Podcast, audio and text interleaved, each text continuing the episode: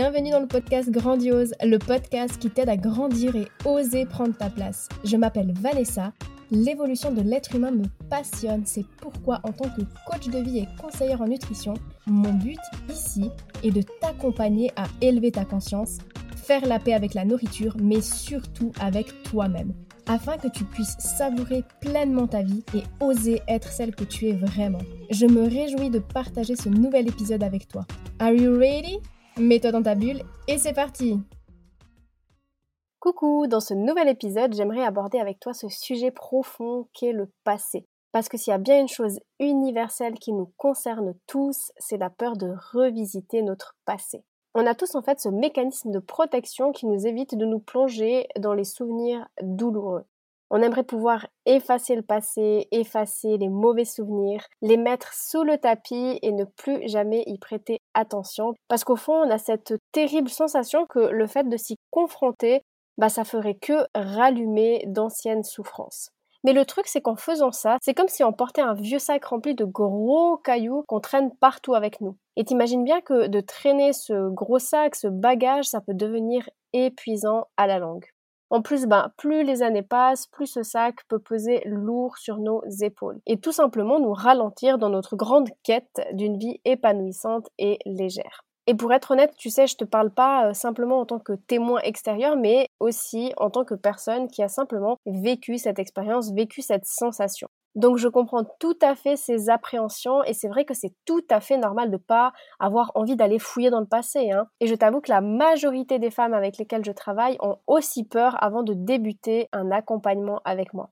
Elles me disent souvent qu'elles appréhendent le, le fait d'aller toucher en fait à des blessures du passé, de faire ressurgir certaines euh, douleurs. Mais ce qui est magnifique, c'est que à chaque fois, à la fin des séances de coaching, elles se sentent libérées d'un poids et elles sont hyper reconnaissantes d'avoir eu ce courage en fait de faire face à leur passé. Elles réalisent vraiment l'importance de faire ce tri, de réexaminer leurs expériences pour pouvoir redécouvrir en fait cette liberté intérieure qu'elles n'auraient jamais cru possible.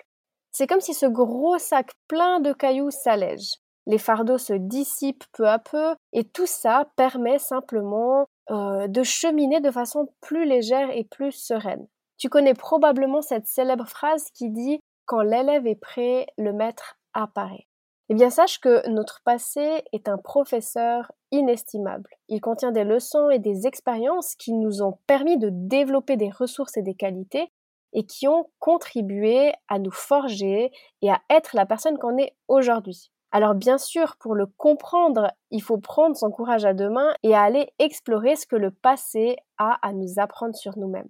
Prendre conscience que certains aspects de notre passé peuvent nous freiner dans notre vie actuelle, ont un impact en fait sur notre vie actuelle. Tu vois, il y a peut-être des schémas de comportement qui ont été utiles à un moment donné de notre vie pour nous protéger et qui peuvent aujourd'hui devenir des comportements limitants pour notre présent et notre futur. Et finalement, continuer d'agir en mode pilote automatique avec ses comportements, avec ses schémas, sans remettre en question tout ça, peut nous empêcher de réaliser notre plein potentiel et réaliser nos rêves. Je le répète vraiment, hein, mais ton vécu est un trésor précieux qui contient des indices profonds sur qui tu es aujourd'hui et comment tu interagis avec le monde qui t'entoure, comment tu interagis avec toi-même. C'est comme un immense livre où chaque chapitre est enregistré dans ton subconscient depuis ta naissance et même avant jusqu'à aujourd'hui. Les moments de joie et de succès te montrent tes forces, tes talents et ce qui te passionne vraiment.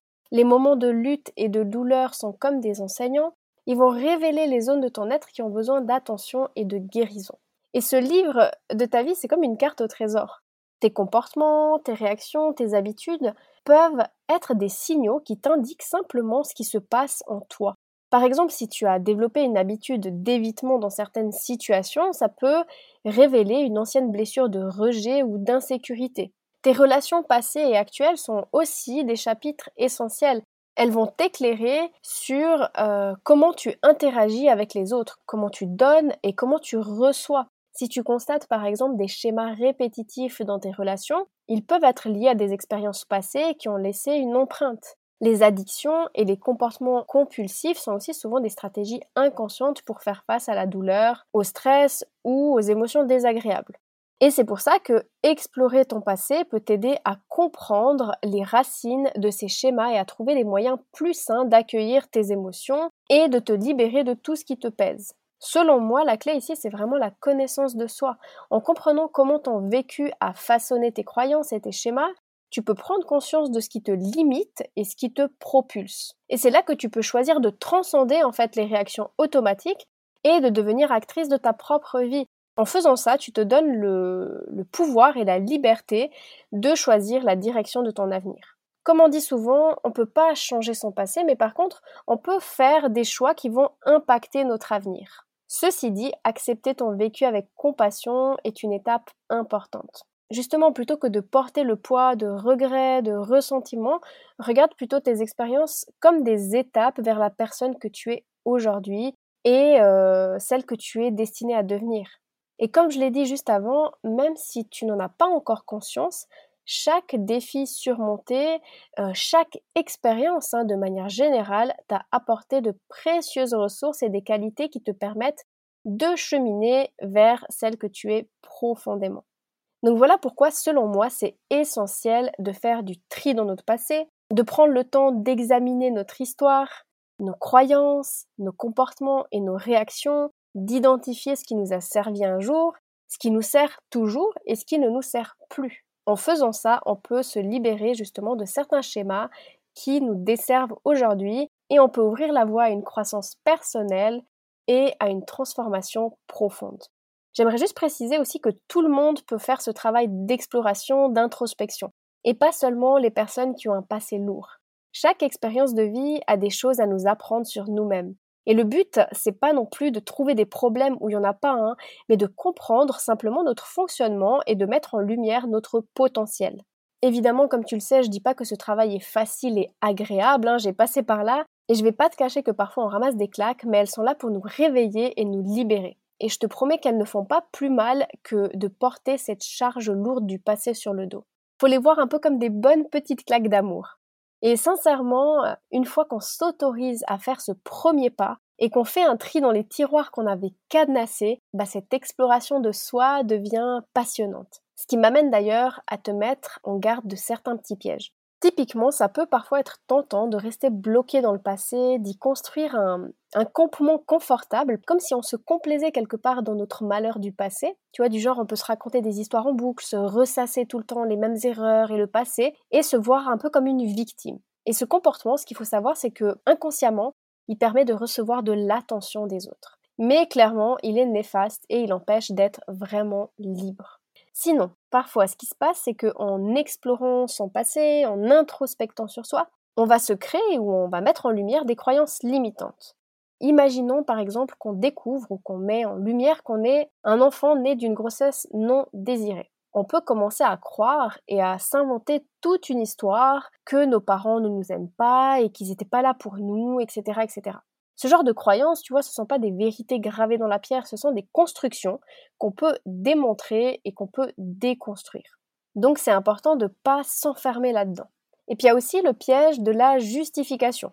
C'est tellement facile de justifier nos comportements actuels par ce qui s'est passé dans le passé. Typiquement, ah, c'est à cause de telle expérience que je suis comme ça, ou alors je peux pas faire ça parce que dans le passé j'ai échoué. Ces justifications, en fait, sont comme des murs qu'on va construire pour nous protéger mais clairement, ils nous enferment aussi dans une zone de confort limitée. Et il y a plein d'autres pièges aussi, hein, mais disons que c'est les principaux dans lesquels je suis moi-même tombée quand j'ai découvert l'univers du développement personnel, que je lisais plein de livres et que j'essayais de faire les choses seule.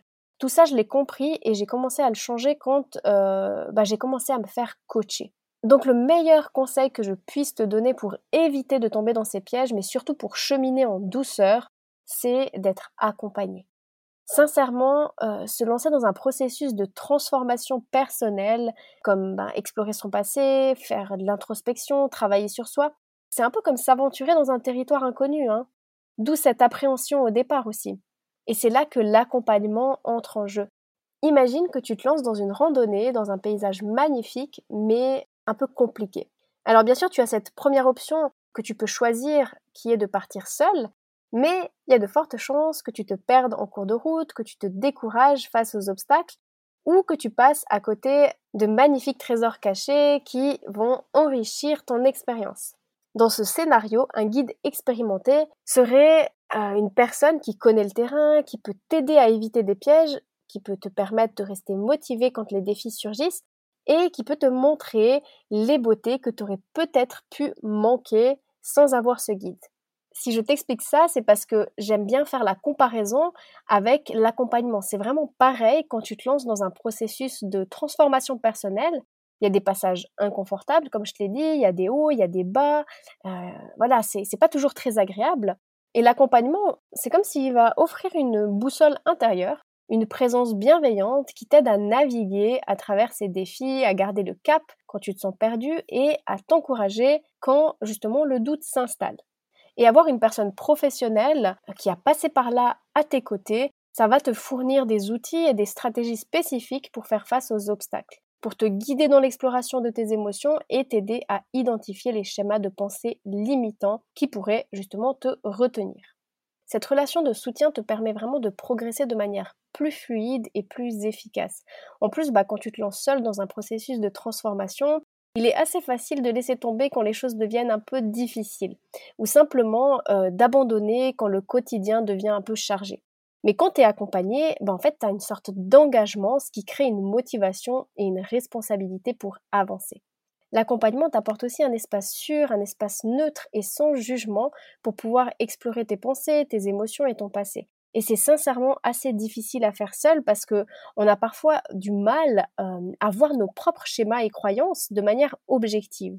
Tandis que la personne qui t'accompagne, elle peut vraiment euh, apporter une perspective, un œil extérieur et t'aider à prendre ce recul pour mieux comprendre ce qui se passe à l'intérieur de toi. Et comme je te le disais aussi, explorer son passé, ça peut vraiment remuer des émotions profondes et parfois douloureuses. Et le fait d'avoir quelqu'un à tes côtés pour te guider, pour t'écouter et te soutenir peut vraiment faire toute la différence pour traverser ces moments un peu plus difficiles en toute sécurité. En gros, être accompagné dans un processus de transformation personnelle, c'est vraiment un investissement qui est précieux. C'est un cadeau que tu te fais pour t'aider à grandir, à évoluer et à atteindre ton plein potentiel. Alors si tu envisages de te plonger dans cette exploration du passé, dans cette introspection, et que c'est quelque chose de nouveau pour toi, que ce soit avec moi ou avec quelqu'un d'autre, dirige-toi vers une personne compétente, une personne bienveillante avec qui tu te sens en confiance et à l'aise. Parce que c'est vraiment ça qui va te permettre de réussir à naviguer dans ce voyage passionnant vers la découverte de toi-même. D'ailleurs, comme tu le sais peut-être, je propose l'accompagnement Renaissance, qui est un excellent moyen d'explorer le passé, d'apprendre à se connaître et surtout de se réconcilier avec soi-même et aussi avec la nourriture. En tout cas, quoi qu'il en soit, euh, aujourd'hui j'aimerais vraiment que tu te souviennes qu'on a tous cette capacité en nous, tu as ce pouvoir en toi, tu as cette capacité extraordinaire de faire face à ton passé, de le comprendre, d'en prendre soin et de t'épanouir malgré tes blessures. C'est vraiment un acte d'amour envers toi-même et j'ai vraiment envie que tu comprennes que notre passé ne peut pas être effacé, il est une partie indélébile de nous-mêmes. Donc plutôt que de le rejeter ou de le nier, on peut choisir de l'accepter et de s'en servir comme un enseignant. En faisant ça, comme tu l'as compris, on prend la responsabilité de notre histoire, de notre vie, et on se donne le pouvoir de la réécrire d'une manière qui nous convient, d'une manière alignée à qui on est aujourd'hui. Accepter notre passé signifie accueillir toutes les facettes de qui on est aujourd'hui avec compassion. Ça veut dire célébrer nos victoires, apprendre de nos erreurs et reconnaître aussi nos zones d'ombre. C'est vraiment en honorant notre passé qu'on peut pleinement nous épanouir dans le présent et dans le futur. Bref, si tu te demandes encore si ça vaut la peine de te plonger dans ton histoire, si le jeu en vaut la chandelle, je te réponds oui, mille fois oui. C'est pas juste une promesse comme ça dans le vide, mais c'est mon témoignage, mais aussi le témoignage de toutes ces femmes qui ont osé, qui ont lâché le poids du passé et qui ont compris qui elles sont vraiment. J'aimerais terminer cet épisode avec cette phrase de Carl Jung qui m'a beaucoup marqué et que je répète très souvent à mes clientes, alors j'espère qu'elle restera aussi gravée dans ta mémoire. Ce à quoi on résiste persiste. Ce à quoi on fait face s'efface. Merci d'avoir écouté cet épisode. Pour être au courant des nouveautés, rejoins-moi sur les réseaux sociaux. Tu trouveras tous les liens dans la description de ce podcast. Si tu as apprécié cet épisode et que tu sens qu'il pourrait aider d'autres femmes de ton entourage, je t'invite à le partager autour de toi et à le noter avec la note de ton choix. Car si le podcast évolue, c'est surtout grâce à toi. Bisous bisous